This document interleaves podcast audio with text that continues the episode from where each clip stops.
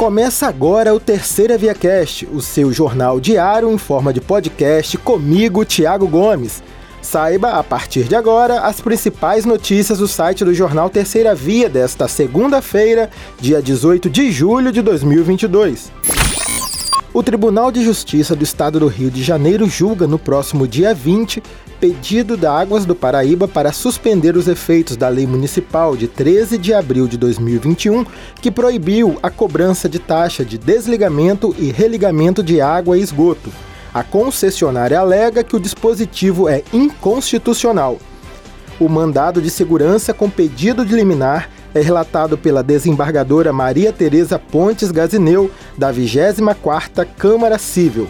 São réus no processo o prefeito de Campos, Vladimir Garotinho, e o presidente da Câmara Municipal, Fábio Ribeiro. Na ação, Águas do Paraíba afirma que o prefeito de Campos dos Goitacazes, ora autoridade coautora, sancionou e promulgou a referida lei maculada de inconstitucionalidade e ilegalidade e, por isso mesmo, violadora de direito líquido e certo da concessionária de executar válido contrato de concessão onde não se pode alterar as regras concessórias.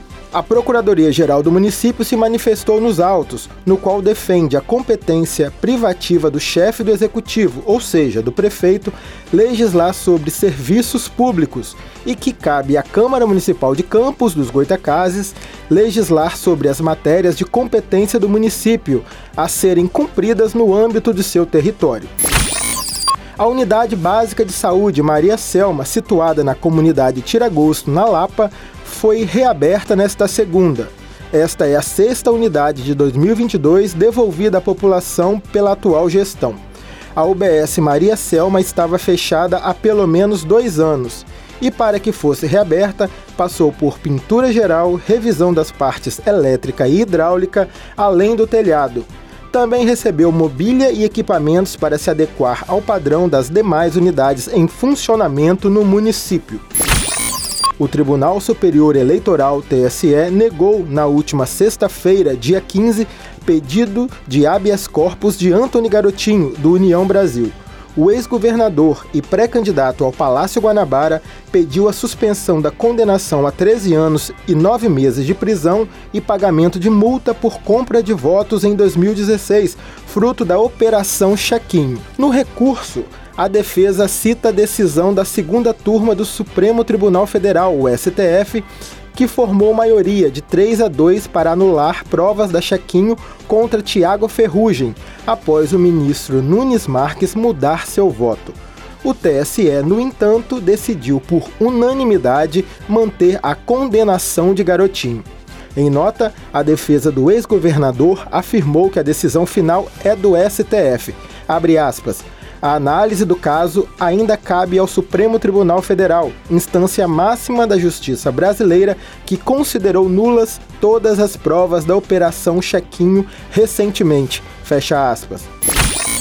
O espaço da oportunidade da Subsecretaria Municipal de Qualificação e Emprego de Campos iniciou a semana com 96 vagas abertas para diversas áreas, com exigência diferenciada de níveis fundamental, médio, técnico e superior. Há também vagas disponibilizadas para pessoas com deficiência e para jovem aprendiz. Outras vagas disponíveis podem ser acessadas no portal da Prefeitura, no alto da página, onde está escrita a palavra Serviços. Ao clicar, será aberta uma página onde terá a palavra Espaço de Oportunidade. Ou, se preferir, é só entrar no nosso site, que lá tem disponível o link, além de mais informações sobre este assunto. Um carro de passeio atropelou quatro ciclistas que transitavam pela RJ 196 entre Tatagiba e Guriri, no município de São Francisco de Tabapuana. Três homens ficaram feridos moderadamente, outro ficou em estado grave e está em observação em uma unidade hospitalar. Entre as vítimas está o subsecretário de Pesca do município, João Manhães, popularmente conhecido como João da Ótica. O batalhão da Polícia Rodoviária Federal foi acionado. O caso foi registrado na 147 DP de São Francisco de Tabapuana. Começou nesta segunda o prazo para quem estará em trânsito no dia da votação informar a Justiça Eleitoral local, fora do seu domicílio eleitoral onde votará. O voto em trânsito é permitido somente para eleitores que estão com título regularizado e estejam, no dia do pleito, em municípios com eleitorado acima de 100 mil pessoas. O prazo final é até 18 de agosto. Quem estiver fora de seu estado poderá votar somente para presidente da República. Já o eleitor fora de sua cidade, mas em outro município no mesmo estado, poderá votar para todos os cargos em disputa. O primeiro turno será realizado no dia 2 de outubro, quando os eleitores vão às urnas para eleger o presidente da República, governadores, senadores, deputados federais, estaduais e distritais. Um eventual segundo turno para a disputa presidencial e aos governos estaduais será dia 30 de outubro. A Secretaria Municipal de Saúde de Campos suspendeu temporariamente a aplicação da Pfizer pediátrica. A medida é válida a partir desta segunda para aplicação da primeira dose da vacina contra a Covid em crianças com 5 anos, além dos pequenos de 5 a 11 com imunossupressão e também a segunda dose. A estratégia de primeira e segunda doses para crianças de 6 a 11 anos que não têm imunossupressão segue normalmente com a aplicação do imunizante Coronavac. De acordo com o subsecretário de Atenção Básica, Vigilância e Promoção em Saúde, Rodrigo Carneiro, a medida de suspensão é necessária devido ao baixo estoque do imunizante da Pfizer pediátrica. Embora seja destinada prioritariamente aos produtores rurais, a 15ª Semana do Produtor Rural da UENF, que começou nesta segunda e segue até sexta, dia 22, também oferece cursos que podem interessar a comunidade de um modo geral. É o caso, por exemplo, do curso Introdução à Aquarela Botânica, que será ministrado nesta terça, dia 19, das 14 às 18 horas, na sala 107 do Centro de Ciências e Tecnologias Agropecuárias, o CCTA. Um dos maiores eventos de extensão universitária do estado do Rio, a 15ª Semana do Produtor Rural está oferecendo este ano 68 cursos, abrangendo os mais diversos temas.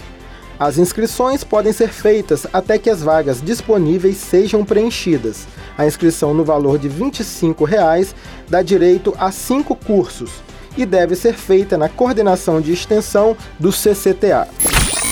E essas foram as principais notícias do dia. Quer saber mais detalhes sobre estes e outros assuntos? Acesse o nosso site, o jornalterceiravia.com.br e também as nossas redes sociais. Te esperamos aqui para o próximo Terceira Via Cast.